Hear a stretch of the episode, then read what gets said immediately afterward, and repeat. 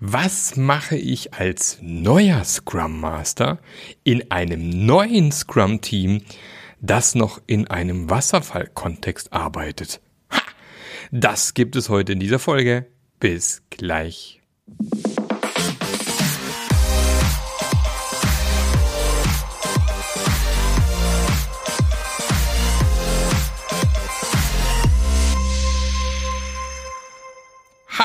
Hallo und herzlich willkommen zu einer neuen Episode vom Passionate Scrum Master Podcast. Ja, schön, dass du wieder mit dabei bist. Man merkt, ich äh, krieg's wieder hin, regelmäßig Folgen zu machen. Das ist doch schon mal schön. Und äh, ich sitze wieder in meinem wunderschönen Büro. Es wird langsam dunkel, wie es halt so im Winter ist. Die Inzidenzen gehen durch die Decke und wir machen eine schöne Podcast-Folge, um uns von diesem ganzen Elend abzulenken. Ist das nicht schön? Und zwar äh, habe ich ja letzte Woche eine schöne Folge gemacht zum Thema, was macht ein Scrum Master am ersten Tag mit einem neuen Team? Und damit war explizit gemeint, es ist ein Team, das macht schon Scrum. Äh, du bist ein Scrum Master, der sich schon auch ein bisschen auskennt, du kommst in dieses Team rein. Und äh, wie geht man da am besten vor? Wer es noch nicht gehört hat, einfach nochmal in die letzte Folge reinhören. Und dann poste ich diese wunderschöne Podcast-Folge auf LinkedIn und dann kommt der Franz Erni um die Ecke. Liebe Grüße, Franz. Und sagt, ähm, er hat sich schon immer mal gefragt, was mache ich als neuer Scrum Master in einem neuen Team, das noch Wasserfall getrieben ist. Ha! Da sind mal die, die Latte ordentlich nach oben gelegt. Und äh, da stellt sich tatsächlich die Frage, hm, was macht man denn in so einem Fall? Also ich bin frisch gebackener Scrum Master. Ich komme in ein Team, das ist sozusagen frisch gebacken Scrum, vielleicht noch nicht mal ein Scrum-Training bekommen bisher und soll dann auch noch in einem Wasserfall oder vielleicht bisherigem Wasserfall-Kontext tatsächlich irgendwie erfolgreich arbeiten. Hm. Also, das ist natürlich tatsächlich eine Ausgangssituation, die aus meiner Sicht ohne Hilfe von erfahrenen Menschen von außerhalb schwierig ist, finde ich. Ähm, fangen wir mal, fangen wir mal von der Position an. Wir haben es mit einem neuen Scrum-Team zu tun, was bisher noch nicht nach Scrum gearbeitet hat. Das ist aus meiner Sicht vielleicht der, der Anführungsstrichen einfachere Teil noch, mit dem man loslegen könnte. Und äh, weil man da eigentlich immer die, sag mal, die, das Format fahren kann, das ich immer sehr gerne fahre. Aus meiner Sicht geht es da erstmal gar nicht anders, als es braucht ein Scrum-Training. Und dieses Scrum-Training kann entweder durch einen erfahrenen äh, Scrum-Trainer intern durchgeführt werden, wenn das möglich ist, oder viele Firmen haben ja interne Schulungskataloge, wo man dann ein Scrum-Training entsprechend sich rauspicken kann. Oder man besucht ein externes Scrum-Training, gibt's ja auch wunderbare Trainings hier. Oder man bucht mich, ja, ich komme auch gern vorbei und mache ein Scrum-Training bei euch, um euch einfach mal die Basics an die Hand zu geben. Aber es braucht auf jeden Fall ein Training, damit alle vom Gleichen sprechen. Deswegen ist auch wichtig, dass alle das gleiche Training besuchen. Und äh, damit das Vokabular gleich ist, damit man auch die gleichen Fragen stellen konnte. Ich finde es auch gut immer, wenn man äh, eher ein internes Training macht, weil man dann tatsächlich auch seine internen Fragen mal loswerden kann. Was mache ich denn im Wasserfall beispielsweise? Ist eine super Frage für den Trainer, der in so ein Scrum-Training dann gibt beispielsweise. Und ähm, das braucht es erstmal überhaupt, um das Wissen in das Team reinzupacken. Jetzt wissen wir gleichzeitig auch alle, naja, ähm, das Wissen allein reicht oft nicht, also bedeutet auch immer äh, Learning by Doing, also müssen wir möglichst bald ins Doing kommen. Also starten wir mal mit einem Team Kickoff. Das ist der zweite Teil, den ich dann immer gerne mit Teams dann mache. Das heißt, wir als Team überlegen uns mal gemeinsam, was sind beispielsweise unsere Werte in unserem Team. Also entweder nehmen wir die Scrum-Werte her, und ähm, überlegen uns beispielsweise, was bedeutet Mut für uns und solche Dinge oder Respekt oder Offenheit oder ähm, ähm, all die anderen Dinge, die wir noch so haben und überlegen uns, wie wollen wir die für uns definieren, wie wollen wir uns für uns dastehen beispielsweise, Wichtig finde ich aber eben auch, gemeinsam an einer Vision zu arbeiten. An welchem Produkt arbeiten wir eigentlich gemeinsam? Was wollen wir da erreichen? Was ist da alles mit drinne? Da auch im gleichen Zuge gleich sowas wie ähm, Kosten, Leistung, Terminziele, wenn es welche gibt. Äh, Nicht-Ziele, ganz wichtig. Was ist nicht Teil vom Projekt? Ähm, welche Regeln gelten bei uns im Team beispielsweise kommunikationstechnisch? Also welche Tools nutzen wir zum Kommunizieren? Wo legen wir ähm, Arbeitsergebnisse ab beispielsweise? Was ist unser ähm, digitales, aktuell wahrscheinlich digitales Board, das wir nutzen wollen? Nutzen wir Miro? Nutzen wir ein Jira? Nutzen wir ein Wiki beispielsweise, wo wir die Sachen ablegen? Äh, welches Kommunikationstool primär? Discord, MS Teams, äh, Slack, äh, Zoom, was euch so einfällt? Oder diverse virtuelle Meetingräume wie so Coco beispielsweise. Also was ist da eben bei euch drin? Wann finden Meetings statt? Äh, wann findet es daily statt? Wo findet es statt beispielsweise? Wie lang sind die Sprints? All die Dinge. Ähm, wo wollen wir als Team stehen irgendwann mal? Also unabhängig vom Produkt. Was ist unsere Teamvision? Wo wollen wir als Team hin? Äh, ein Teamradar machen, äh, um zu gucken, wer sind unsere Schnittstellen? Wie stehen die zu uns und solche Sachen. Gibt es übrigens auch eine schöne Folge zum Thema Teamcharter. Einfach mal schauen. Vielleicht verlinke ich es auch hier, wenn ich es nicht vergesse. Äh, am besten mal eben hier aufschreiben. Team Charter, Post verlinken. So, da vergessen wir das auch nicht. So, ähm, das wären die Dinge. Und dann ganz wichtig, wenn es ein Backlog noch nicht geben sollte, wenn es kein Product Backlog gibt, dann vielleicht auch mal schon gemeinsam ein erstes Product Backlog füllen, das uns dann eben dazu dient, unseren ersten Sprint zu planen. Und das machen wir dann eben am fünften Tag Dort gehen wir gemeinsam hin und planen unseren ersten Sprint. Und äh, legen uns das entsprechend vor, was wir vorhaben, brechen es runter entsprechend und dann starten wir einfach den ersten Sprint. Entschuldigung, Frosch am Hals. Also das wäre aus meiner Sicht so der, der Teil, was mache ich denn mit einem neuen Scrum-Team? Jetzt läuft dieses neue Scrum-Team los, das ist super. Und ähm, jetzt wäre es eben wichtig, wenn das entsprechend auch von jemand Erfahrenem begleitet wird. Also ich setze Scrum-Teams eigentlich immer gerne so auf, dass ich den ersten Sprint als externer Berater recht eng begleite, für Fragen zur Verfügung stehe und, ähm, und dann im Prinzip das Team mal loslaufen lasse und dann eher so sporadisch mal vorbeischaue, weil ähm, es macht keinen Sinn, da fünf Tage die Woche neben dran zu sitzen und zuzuschauen. Aber gerade im ersten Sprint vielleicht gar nicht schlecht, wenn man da mal dabei ist und dann vielleicht auch mal eine erste Retrospektive moderiert, damit wir alle sehen, wie das funktioniert beispielsweise. Und dann kann man entsprechend on the go Learning by Doing machen und äh, los geht die ganze Sache. Retrospektive, wie gesagt, ganz, ganz wichtig am Ende das zu machen, um gleich mal zu schauen, was hat denn gut funktioniert was sind Dinge, die vielleicht, an denen wir noch feilen können? Was sind Dinge, die wir dringend abstellen sollen für eventuell solche Sachen? Und dann eben darauf achten, dass es immer auch umgesetzt wird, ganz wichtig. Ne? Retrospektiven Ergebnisse, die nicht umgesetzt werden, ist immer eine blöde Sache. Also auch da schauen, dass das entsprechend passiert, damit alle auch gleich merken, oh, dieses retrospektiven Ding ist ja gar nicht so schlecht.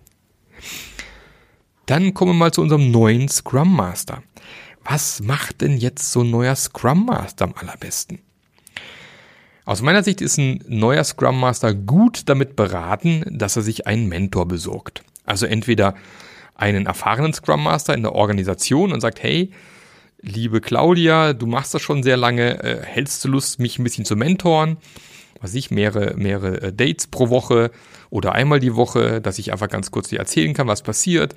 Du mir so ein paar Tipps gibst beispielsweise auf dem Weg und äh, damit einfach so ein neuer Scrum Master einen Ansprechpartner hat. Ich weiß, gerade am Anfang ist es oft schwer, man weiß halt auch gar nicht, wo man anfangen soll, welche Probleme auftreten können, wie ich damit umgehen soll.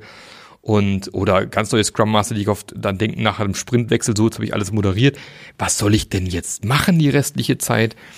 Ähm, also, was macht ein Scrum Master den ganzen Tag? Auch da gibt es eine wunderschöne Podcast-Folge. Ich schreibe auf, was macht Scrum Master ganzen Tag auch mal mit aufschreiben hier. So, ähm, gibt es dann auch nochmal einen Link in der Folge. Und ähm, wenn es das eben nicht geben sollte, dann macht es eben Sinn, in ein externes Mentoring zu gehen. Ich biete ja auch ein Scrum Master Mentoring Programm an. Das sind dann immer sechs Sessions, ähm, wo man dann einmal bucht äh, im Paket.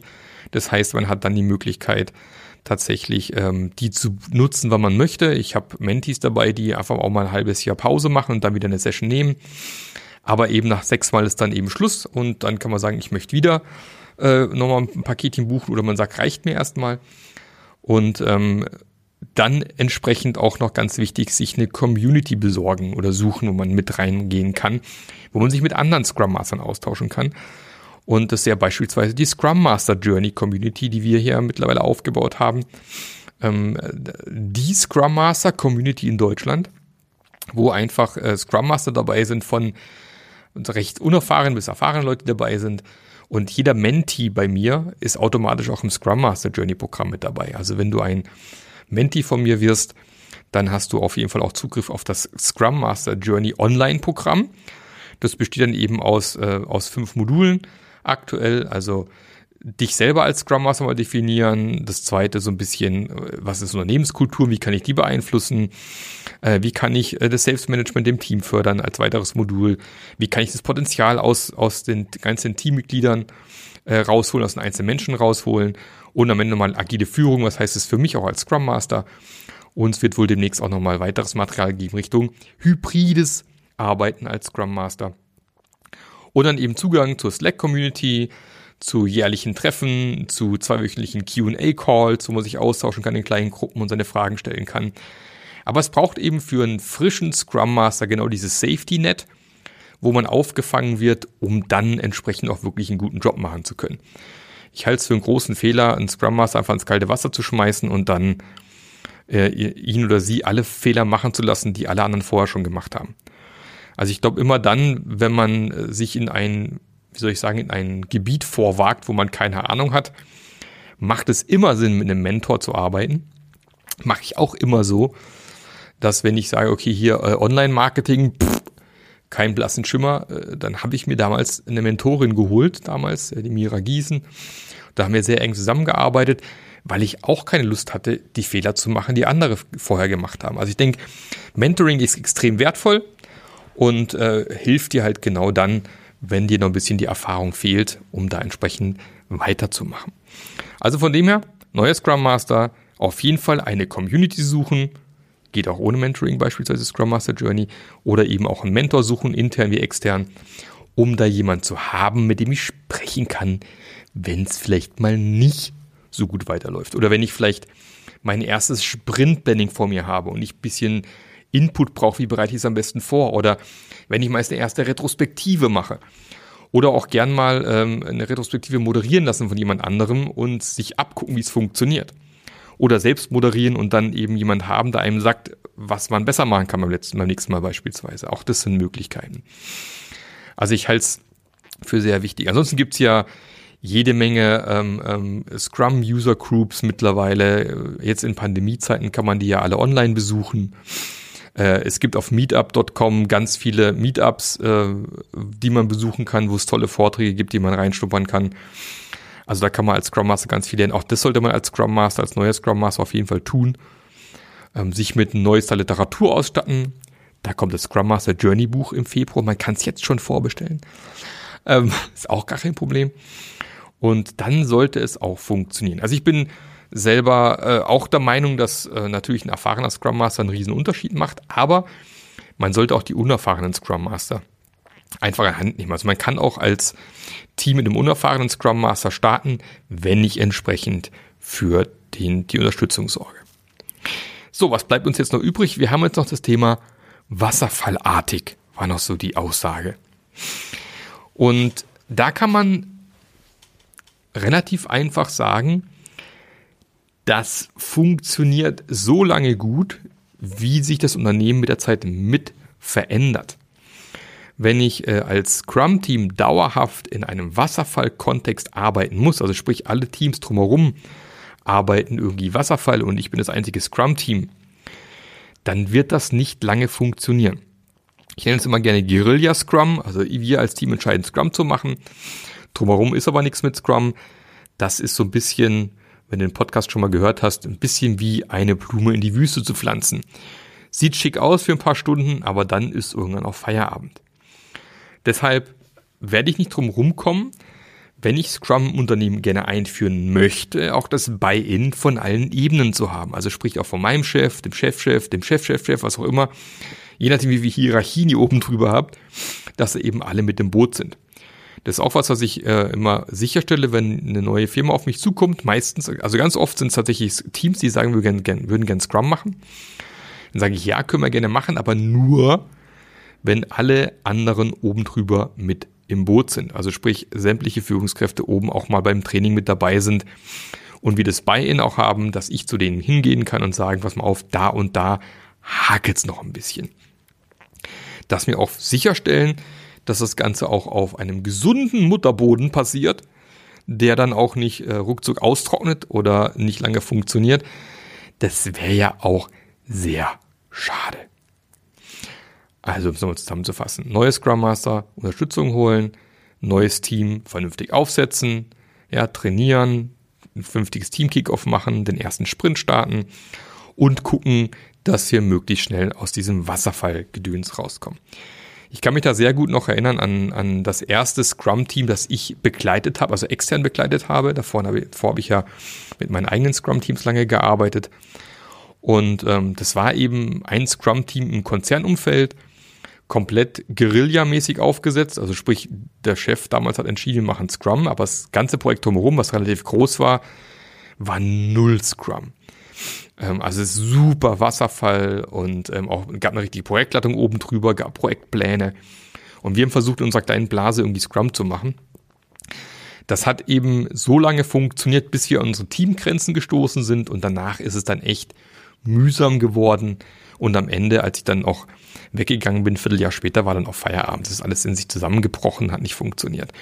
Du musst dann dauerhaft so viel Energie drauf zu verwenden, dass das Ding weiter funktioniert, weil die Organisation das nicht übernimmt und äh, in sich reinsaugt, sage ich jetzt mal, fühlt sich immer ein bisschen an, wie wenn du dauernd eine Dampflok anschieben müsstest.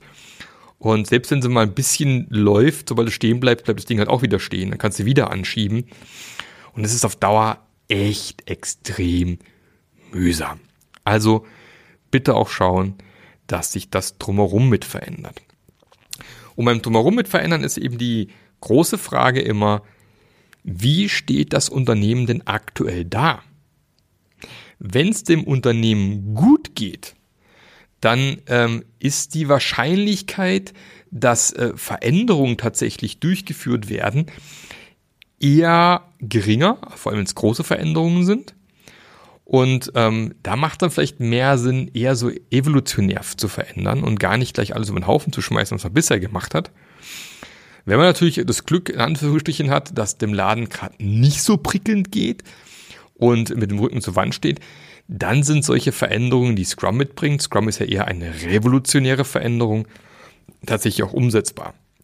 Aber ich rate immer, wenn es der Firma an sich gut, gut geht, gerade aktuell, auch wenn wir alle wissen, das heißt nicht, dass es von Dauer ist, dann ähm, macht es eben Sinn, nicht alles um den Haufen zu schmeißen. Ich sage dann immer gerne, fang einfach mit einem Taskboard an, treff dich einmal am Tag davor und ähm, jetzt klingelt mein Telefon, das muss ich kurz ablehnen. So, treff dich einmal davor und ähm, dann ähm, mach eine Retrospektive alle vier Wochen, also noch einmal, ich bin abgelenkt worden, das äh, Telefonanruf parallel, das hat mich jetzt wahnsinnig gemacht. Also Taskboard an die, an die Wand, wo alle deine Aufgaben draufstehen, einmal am Tag davor treffen oder regelmäßig davor treffen und alle vier Wochen eine Retro machen. Und dann startet man vielleicht erstmal so los, schaut an, wo es gerade am meisten weh tut und fängt dann an, evolutionär Schritt für Schritt Dinge zu verändern und zu verbessern. War aber gar nicht die Frage. ja, gut. Das äh, zu, zur Frage vom ähm, Franz. Ich hoffe, äh, das ist die, du hast die Antwort bekommen, die du haben wolltest, Franz. Man sieht, wer Fragen hat, einfach stellen. LinkedIn, Twitter, mir eine E-Mail schreiben. Ich mache da gerne Podcast-Folge draus und ähm, hoffe, dass auch dir die Folge gefallen hat heute.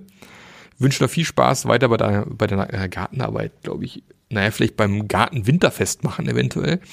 Beim Fahrradfahren, beim zur Arbeit fahren, beim äh, dich in den Lockdown einschließen im Keller, was auch immer du tust. Ich habe ja genug Podcast-Folgen, du kannst zumindest ein, paar Tage durchhalten. Und äh, wünsche dir, bei egal was du machst, komm gut durch, bleib gesund. Wir hören uns nächste Woche wieder Und wenn du Bock hast auf Scrum Master Mentoring oder Scrum Master Journey, dann melde dich einfach bei mir. Dir noch einen fantastischen Tag, der Marc. Der Podcast hat dir gefallen? Dann sorge auch du für eine agilere Welt und unterstütze diesen Podcast mit deiner 5-Sterne-Bewertung auf iTunes. Und für mehr Informationen besuche www.marklöffler.eu. Bis zum nächsten Mal.